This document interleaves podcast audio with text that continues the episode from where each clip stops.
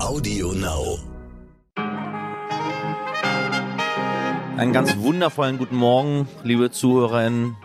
Ich habe die, die uns relativ spät hören, ehrlich gesagt in den letzten Tagen so ein bisschen vergessen. Also guten Mittag, guten Abend und auch gute Nacht. Ich habe gehört, Menschen hören uns zum Einschlafen.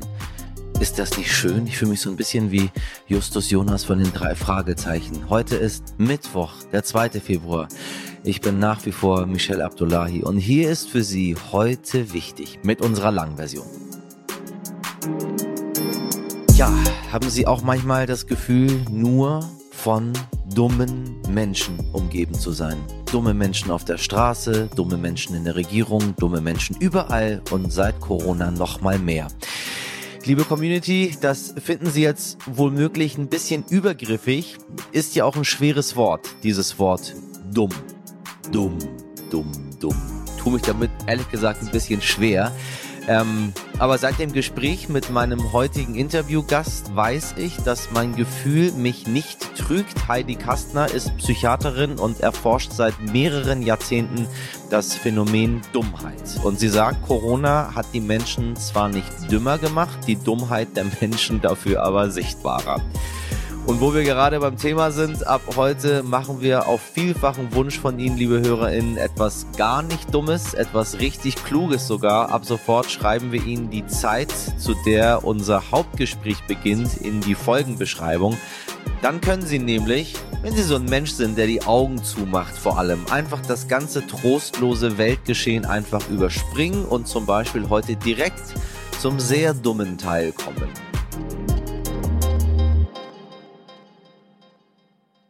Zuerst für Sie das Wichtigste in aller Kürze.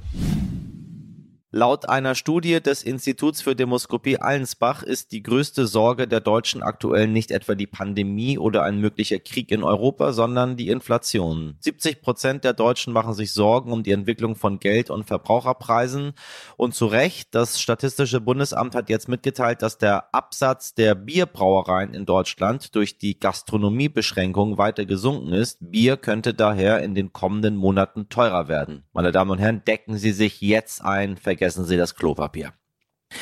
Daher ganz schnell ein paar gute Nachrichten hinterher. Im Euroraum liegt die Arbeitslosenquote für den Januar mit sieben Prozent unter dem Niveau von vor der Pandemie und auch in Deutschland stabilisiert sich der Arbeitsmarkt. Insgesamt 2,46 Millionen Menschen sind hier zurzeit arbeitslos. Tom Brady, der erfolgreichste Footballspieler in der Geschichte der amerikanischen Profiliga NFL, beendet seine Karriere als Quarterback. Nach dem Aus in den Playoffs hat er mit 44 Jahren seinen Rücktritt bekannt gegeben. Ja, ich muss mir hier ehrlich gesagt auch ganz viel Football antun. Das einzige, was nicht das einzige, aber eine Sache, die ich an unserem schönen Europa und am Rest der Welt, ehrlich gesagt, mit Ausnahme der USA, vermisse, ist richtiger, schöner Fußball. Das gucken die hier auch, aber es hat immer so einen Touch von, wie soll ich sagen, intellektuell den anderen überlegen sein, indem man Fußball guckt, weil es die sophisticated Sportart aus Europa ist. Ein bisschen sonderbar. Da trinkt man dann einen guten Chardonnay zu, anstatt zu grölen und Bier zu trinken. Ja, so sieht die Welt hier drüben aus.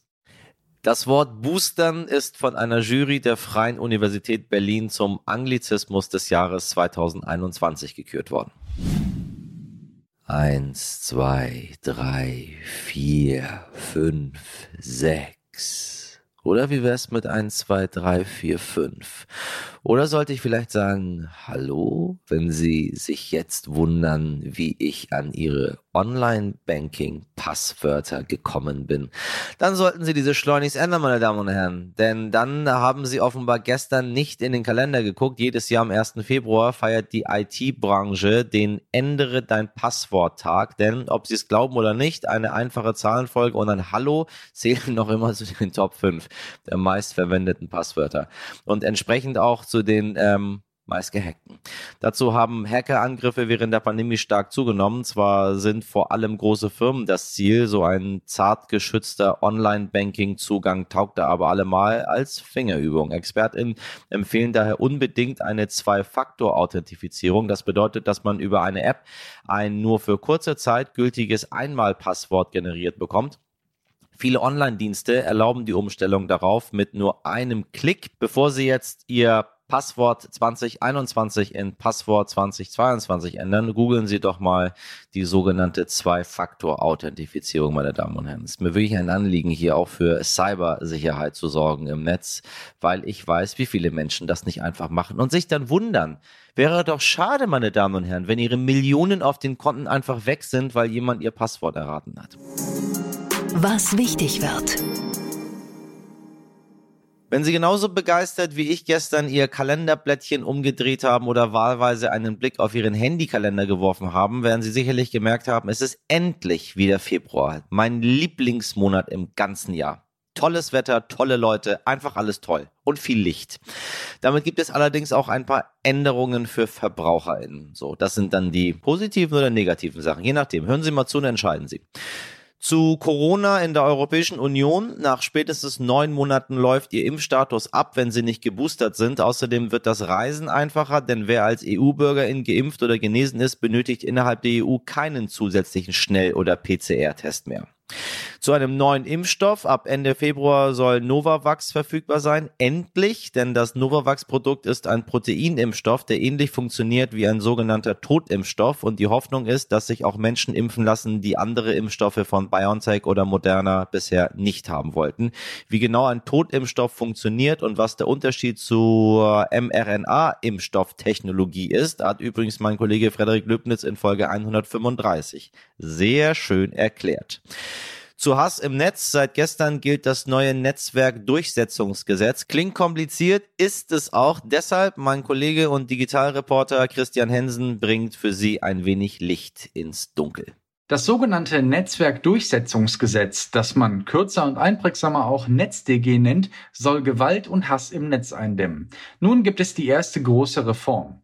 Ab dem 1. Februar müssen soziale Netzwerke mit mehr als zwei Millionen registrierten Nutzerinnen und Nutzern in Deutschland potenziell strafrechtlich relevante Inhalte an das Bundeskriminalamt, also das BKA, melden. Mit der Löschung der Inhalte ist es nicht mehr getan. Konkret heißt das, wenn eine Person bei Facebook, Twitter, YouTube und in Teilen des Messengers Telegram potenziell strafrechtlich relevante Dinge verbreitet, müssen die Plattformen eine Kopie davon samt aller verfügbarer Informationen zum mutmaßlichen Täter an eine zentrale Stelle weiterleiten. Solche Inhalte sind zum Beispiel extreme Formen der Hassrede, antisemitische Äußerungen oder das Teilen verfassungsfeindlicher Symbole. Das neue Meldesystem soll für eine bessere Strafverfolgung im Netz sorgen und das oftmals als rechtsfreien Raum interpretierte Internet sicherer machen. Für Nutzerinnen und Nutzer dieser Netzwerke wirkt sich das auf zwei Arten aus. Sollte die Infrastruktur hinter dem Gesetz, also das Melden, Auswerten und Verfolgen gut funktionieren, haben Personen, die Straftaten begehen, weniger Spielraum. Dadurch könnte sich insgesamt ein friedlicheres Internet entwickeln. Auf der anderen Seite muss man natürlich exakt schauen, was man im Netz teilt und was eben nicht. Denn das Gesetz macht die sozialen Netzwerke nach Ansicht von Kritikern zu Entscheidern, wessen Daten dem Amt gemeldet werden und wessen nicht. Es könnte also durchaus passieren, dass die Daten vieler Menschen beim BKA landen, auch wenn sich dann herausstellt, dass sie gar nichts Illegales getan haben. Einem freien Diskurs kann die Angst vor einer Meldung also durchaus schaden. Das ist auch ein Grund, weshalb YouTube, Facebook, TikTok und Twitter gerade gegen diese Reform klagen. Ob also wirklich eine Meldepflicht in der vom Gesetz geforderten Form realistisch ist, das ist noch offen. Zur Steuererklärung für 2020, wer die noch abgeben muss und Hilfe von einer Steuerberaterin oder einem Lohnhilfeverein bekommt, hat drei Monate länger Zeit bis zum 31. Mai 2022 und zum Sport gucken, denn das wird teurer, zumindest wer den Streaming-Anbieter The Zone nutzt. The Zone verdoppelt für NeukundInnen seinen Preis. Statt monatlich 14,99 zahlen sie jetzt 29,99. Wer bereits Kunde oder Kundin ist, sollte vorerst bis Ende Juli sicher sein. Was für ein Service, den wir Ihnen hier bieten, meine Damen und Herren. 2.2.22. Heute ist Schnapszahltag. Warum habe ich eigentlich gar keinen Schnaps bekommen hier heute? Stimmt, Schnapszahltag. Ich trinke eigentlich immer an Schnapszahltagen, auch schon morgens. Wir werfen Ihnen heute ein paar Zahlen um die Ohren. Tatsächlich heiraten Paare an Tagen mit einem besonderen Datum besonders gerne. Oh, ist das romantisch, meine Damen und Herren. Ich liebe Menschen, die an Schnapsdaten heiraten. Das bestätigt sogar der Bundesverband der deutschen Standesbeamten, vermutlich, damit sich die PartnerInnen das Datum gut merken können. Denn 2.2.22 merkt man sich ja doch leichter als zum Beispiel 26.4.21. Wobei finde ich ehrlich gesagt gar nicht. Und ich finde, es ist auch gar nicht wichtig zu wissen, wann man geheiratet hat. Hauptsache, man liebt sich und hat einen Ehevertrag gemacht, damit man weiß, wer dann die Kinder bekommt, nachdem alles vorbei ist. Andererseits möchten viele eben auch ein ganz besonderes Datum. Sollten Sie sich überlegen, heute zu heiraten, sollten Sie allerdings von einer Studie der Uni Melbourne von 2016 wissen, Forschende untersuchten über einen Zeitraum von 14 Jahren die Ehe- und Scheidungsregister in den Niederlanden und stellten fest, dass Ehen, die an einem besonderen Tag geschlossen wurden, ein deutlich höheres Scheidungsrisiko hatten. An einem Schnapstag wie heute war das Scheitern der Ehe um 18 Prozent wahrscheinlicher, am Valentinstag um 11 Prozent. Wir hätten mal erforschen müssen, wie das um die Scheidungsrate von Ehen, die in Las Vegas geschlossen sind, so steht. Das werde ich für Sie herausfinden. Vielleicht fahre ich nochmal hin, meine Damen und Herren. Was nehme ich nicht alles für Sie in Kauf, um Fakten zu präsentieren in diesem Podcast? Naja, Aussagen muss das alles gar nichts. Sollten Sie heute heiraten, wünsche ich Ihnen natürlich von Herzen viel Glück. Aber den 26.04. können Sie sich vielleicht auch schon mal vormerken, wenn Sie mögen. Da feiert heute wichtig, nämlich Jahrestag.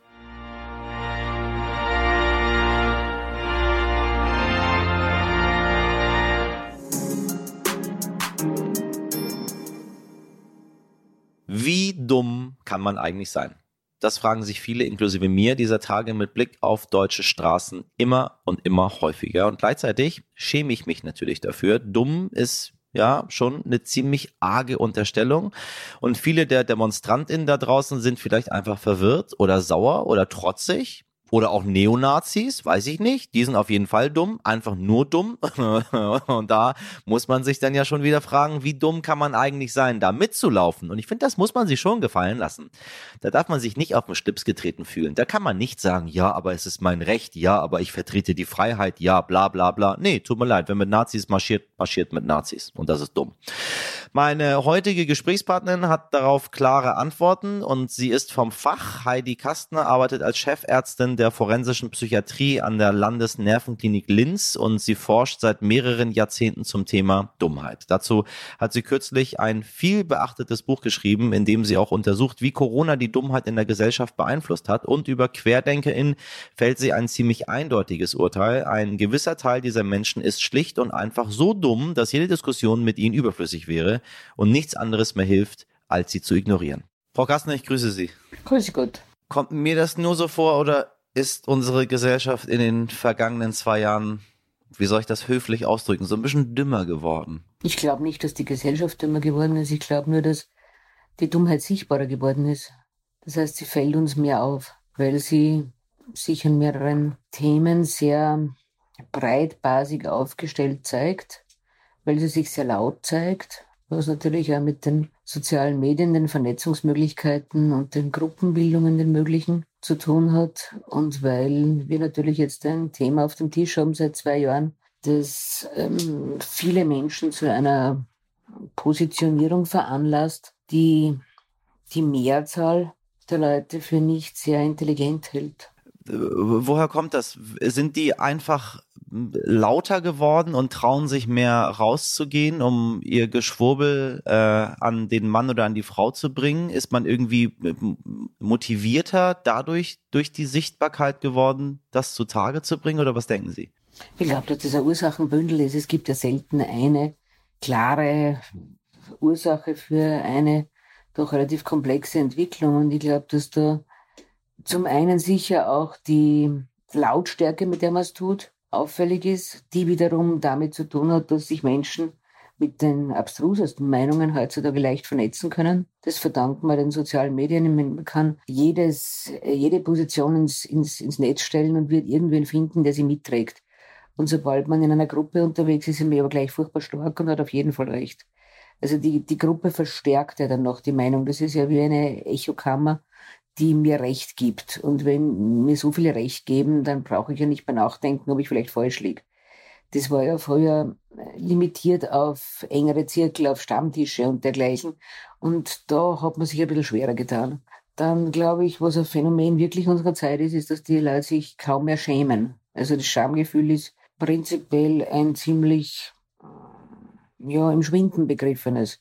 Man stellt sich hin und sagt irgendwas und denkt sich nicht, was man da tut, oder man beschimpft irgendwen und hat nicht das Gefühl, dass das beschämend sein könnte, nämlich auch für mich selbst. Sie haben sich mit dem Phänomen Dummheit schon sehr lange beschäftigt oder ein Buch darüber geschrieben. Ähm, jetzt, wenn ich Sie richtig verstehe, kann man dann diese ganzen Schwurbler und Leugner gar nicht äh, so einfach als dumm bezeichnen, sondern eigentlich als schamlos.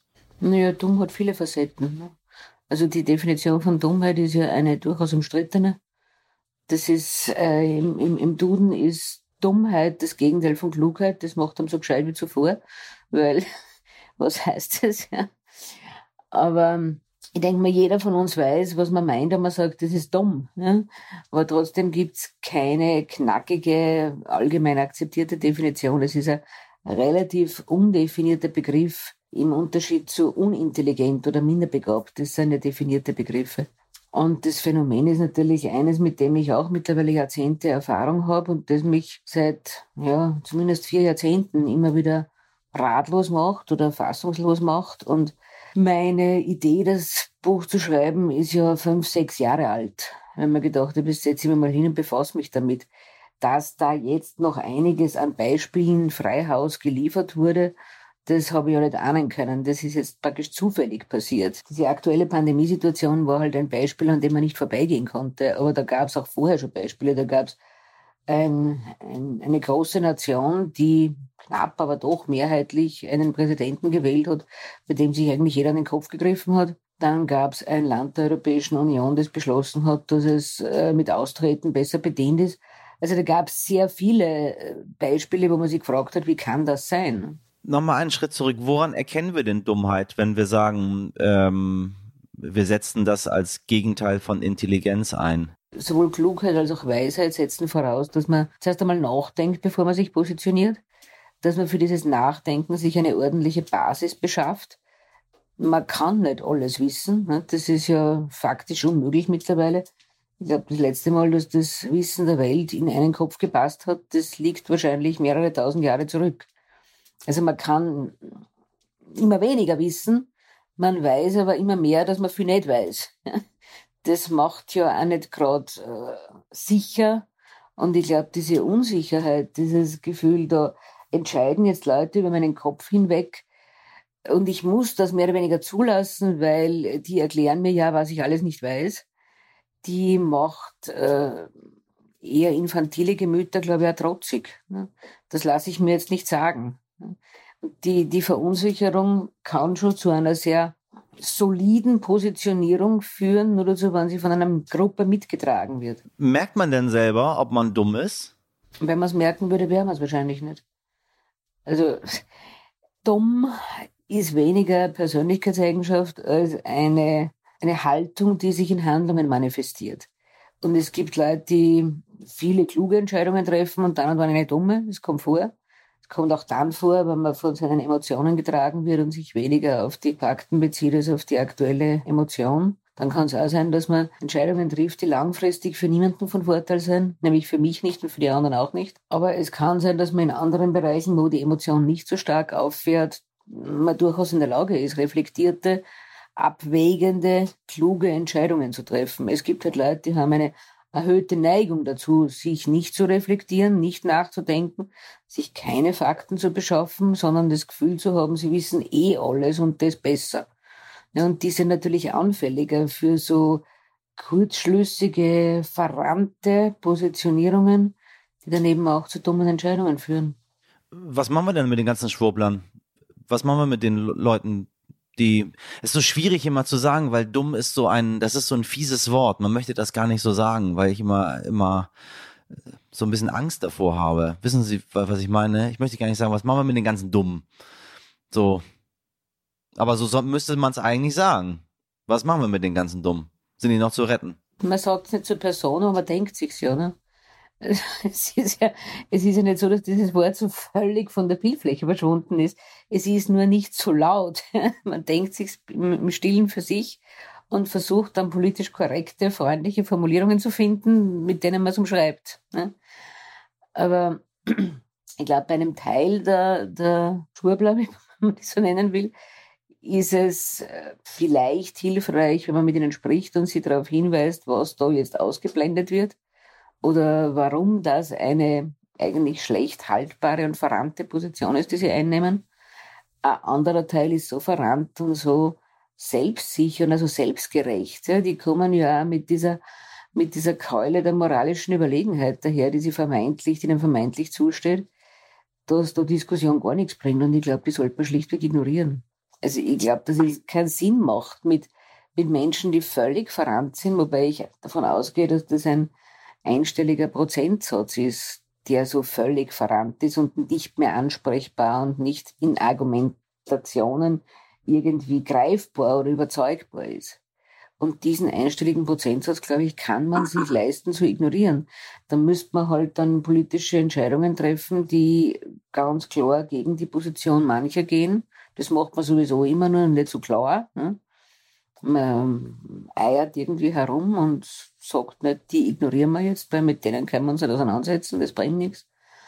Aber ich glaube, dass man einfach Entscheidungen treffen muss, die halt die Masse der Dummen zwar wahrnehmen, aber in der Entscheidung eben nicht einbinden und ignorieren. Und da, glaube ich, ist auch diese Haltung, die sich jetzt sehr verbreitet hat. Man muss mit allen reden, man muss jede Meinung wahrnehmen und dieses, dieses ach so betuliche und politisch korrekte, dass das da ein bisschen hinderlich ist ich schon ein paar Mal erzählt, ich habe vor kurzem ein Mail des Betriebsrats bekommen, der allen Ernstes geschrieben hat, man muss jede Meinung wertschätzen.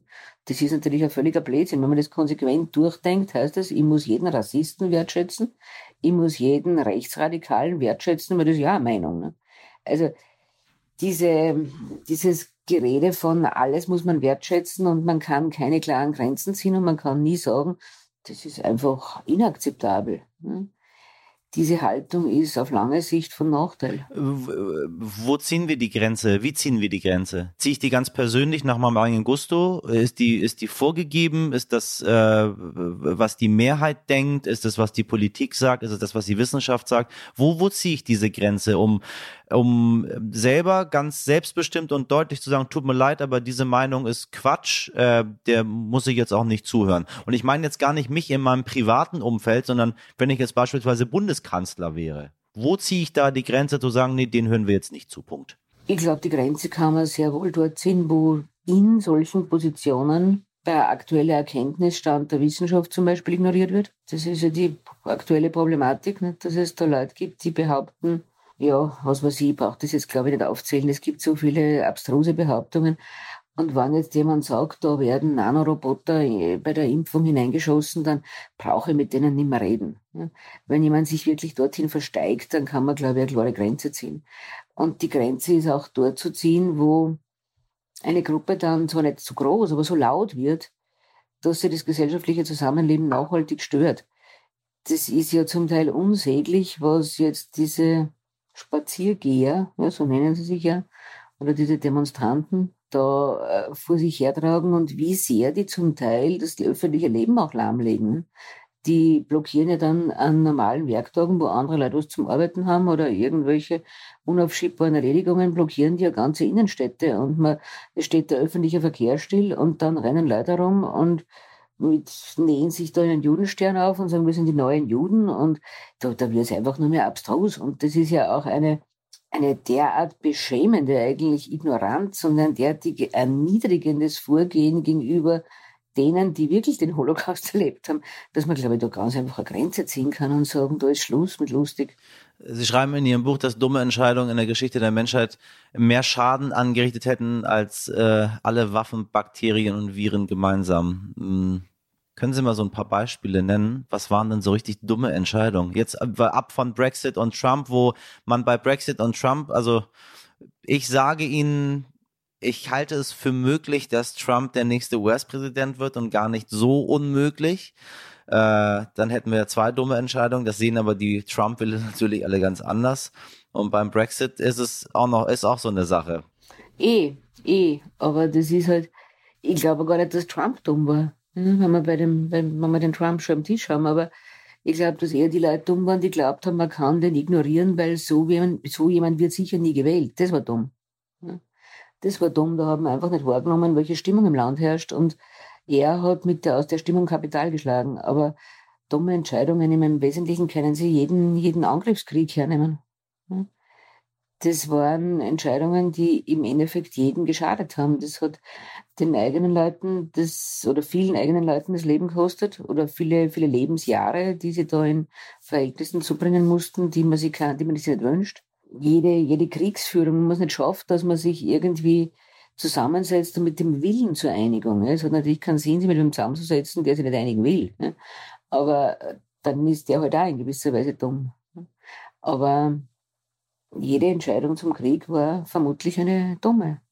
Oder auch der, der Frieden nach dem Ersten Weltkrieg, ne, der ein Land, in dem Fall halt Deutschland, so ausgeblutet hat, dass klar war, dass die Stimmung dort irgendwann mal kippen muss und dass die Leute reif werden, um gepflückt zu werden von irgendwelchen Populisten. Das könnte man aus der Geschichte gelernt haben oder hätte man gelernt haben können. Also im im Sieg dann sich so äh, über ein, ein ganzes Volk zu ermächtigen, dass man dem die Luft abdrückt, hm, ist auch eine dumme Entscheidung. Weil dass das kein nachhaltiger Frieden werden kann, das könnte man sich denken.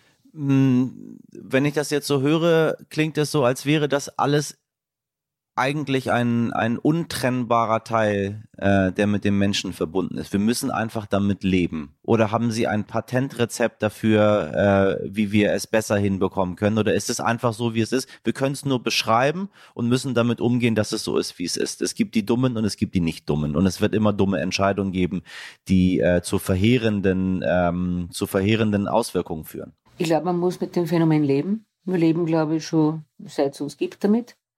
Es ist wahrscheinlich Teil der Conditio Humana, dass man dumme Entscheidungen trifft. Ich glaube, man sollte bestrebt sein, das für sich selbst möglichst zu verhindern. Das kann man ja. Man sollte bestrebt sein, Menschen, von denen man annehmen muss, dass sie solche Entscheidungen treffen, nicht in Machtpositionen zu hieven. Das wäre ein Teil der Verantwortung, die man hat als Bürger in einer Demokratie. Man sollte seine eigenen Wahlentscheidungen zum Beispiel reflektiert treffen und nicht, weil man das Gefühl hat, dass der das denen endlich einmal zeigen wird oder weil man aus einer, aus einer Abneigung gegen irgendwelche Gruppen meint, jetzt braucht man wen, der da reinfährt. Das ist allalong sicher nicht klug. Man kann eh nur bei sich selber anfangen, aber ich glaube, man muss damit leben, dass es das gibt und man sollte damit rechnen. Es nicht zu tun ist auch dumm.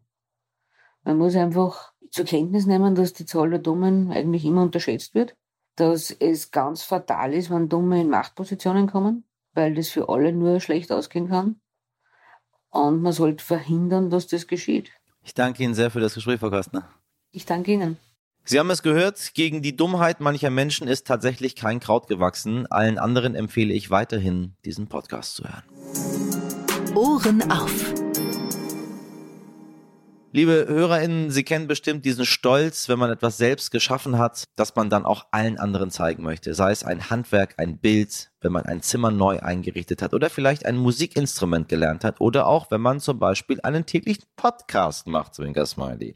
Genauso ging es dem achtjährigen Dylan Helbig im US-Bundesstaat Idaho. Der kleine Junge hat von Hand ein Buch geschrieben mit dem Titel Die Abenteuer von Dylan Helbigs Weihnachtsfest von Dylan selbst. Zitat, auf dieses 81-seitige Werk war er so stolz, dass er es bei einem Besuch in der örtlichen Bibliothek heimlich ins Regal steckte, damit es auch an andere Menschen sehen können. Zwei Tage später erzählte er seiner Mutter davon und sie wollte das Buch natürlich wieder haben, damit das ungekennzeichnete Buch nicht versehentlich im Müll landet. Doch zu diesem Zeitpunkt hatten Mitarbeiter in der Bibliothek das Buch bereits entdeckt und es tatsächlich in den Bestand aufgenommen, weil es so besonders war. Und die Leute, die lieben es so sehr, dass mittlerweile 55 Personen dafür auf der Warteliste stehen und lesen möchten, wie Dylan einen Weihnachtsbaum dekoriert oder dann von einem Stern durch die Zeit zum ersten Thanksgiving-Fest und zum Nordpol geschickt wird. Für Dylan wurde mit dem Buch ein Traum wahr, erzählte er bei der US-Talkshow Good Morning America. Schon seit ich fünf war, wollte ich mein Buch in die Bibliothek bringen, weil ich Bibliotheken und Bücher so sehr liebe. Auch Dylan, ich liebe dich. Bei solchen Geschichten geht einem doch das Herz auf, meine Damen und Herren. Hier ein bisschen, ein bisschen Schönheit in den ähm, grauen Februar. Je nachdem, wo Sie sind. Vielleicht sind Sie auch auf den Malediven. Ich hoffe, wir bei heute wichtig können auch ab und an dafür sorgen, dass Ihnen das Herz so ein bisschen aufgeht, liebe HörerInnen. Wenn das so ist, dann empfehlen Sie uns doch weiter und bewerten Sie uns. Ähm, machen Sie alles dafür, damit wir noch populärer werden und eines Tages der News Podcast Number One in Germany sind. Und wenn Sie uns von Ihren persönlichen Träumen erzählen möchten oder einfach andere Gedanken haben, aber bitte keine dummen, meine Damen und Herren, bitte keine dummen. Heute wichtig, erdstern.de. Das ist ihre Adresse und sie katapultiert sie direkt zu den Podcast-Team ihrer Träume. Meine persönlich traumhafte Redaktion besteht aus, besteht, be, besteht, besteht, besteht immer noch aus. Sabrina Andorfer, Pia Bichara, Mirjam Bittner, Dimitri Blinski und Frederik Löbnitz produziert hat diese Folge. Alexandra Zebisch für Sie.